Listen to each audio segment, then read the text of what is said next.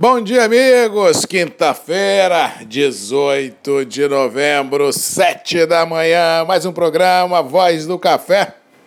Prazer estar aqui Manhã aqui no Espírito Santo, de tempo encoberto. Ontem, mais um dia engraçado. De manhã, céu azul, calor. De tarde, começou a ventar frio. Não choveu, nem garoou, mas começou a ventar frio. E ao que parece, as próximas horas serão marcadas por um aumento muito considerável de nebulosidade, já que final de semana está previsto muita chuva para chegar no sudeste do Brasil e claramente no Espírito Santo. Torço para que essa frente tenha força para chegar também no sul da Bahia, para dar um pouco de alegria a todos nós desse agro verde-amarelo, porque chuva realmente é uma dádiva de Deus que leva esperança, progresso. Quando não vem com muita força, trazendo problemas, realmente é um sinal de prosperidade. Não para o ciclo 22, mas para os próximos ciclos produtivos. Com relação aos mercados, a única expressão que a gente pode dizer é haja coração! Ontem, mais uma vez, mil pontos de alta Nova York, Londres correndo atrás.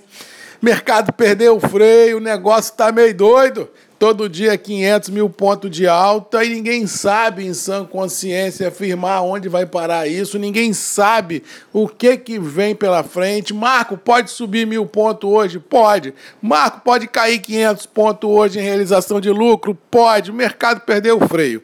Agora não tem o que fazer, é esperar ver até onde o mercado vai, até onde gasolina tem no carro para ir, para depois aonde parar, parou, ou para cima ou para baixo e ver quem sobrou dessa montanha russa, dessa loucura que o mercado vem é, imprimindo aos operadores, principalmente para os operadores que estão é, com operações na bolsa. Mercado físico, como eu disse aqui algumas vezes, não está acompanhando de forma fidedigna o mercado internacional, porque uma coisa é uma coisa, outra coisa é outra coisa. Nova York está subindo de maneira especulativa em função de é, realmente um squeeze muito forte nos vencimentos futuros, estoques lá fora de bolsa em canal de baixa, todo mundo apreensivo do que vem por aí 22, 23, mas a economia, pé no chão, olho no olho, não acompanha esse tsunami que as bolsas vêm é, imprimindo no dia a dia, porque a bolsa ela antecipa os fatos. E o mercado do dia a dia, de olho no olho, de pé no chão, de chão de fábrica,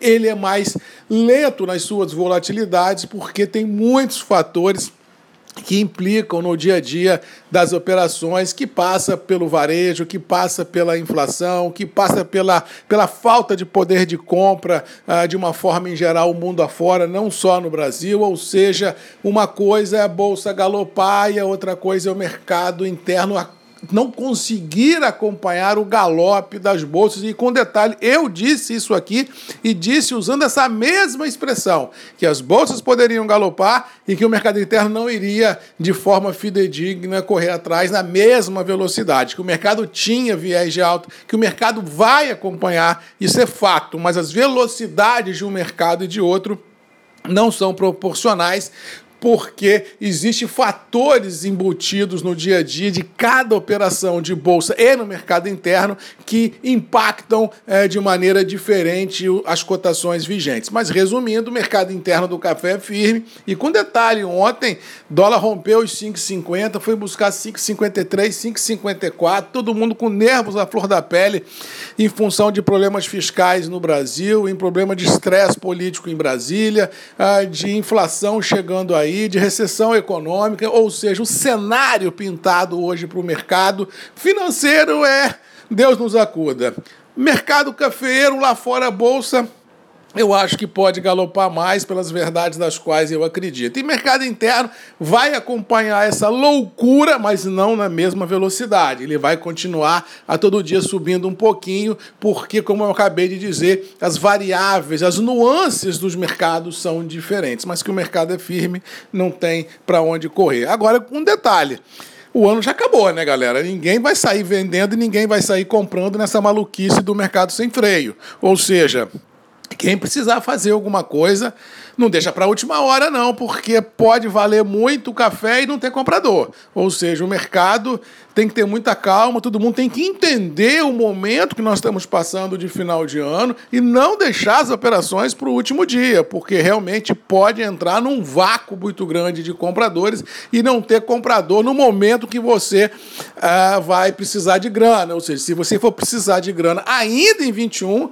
não deixe para a última hora. Aproveite os momentos, faça alguma coisa, põe dinheiro no bolso e vamos tocar a vida para ver até onde vai esse carro do mercado cafeiro, até onde tem gasolina nesse carro para ir ou para cima ou para baixo, porque nesse exato momento não tem o que fazer.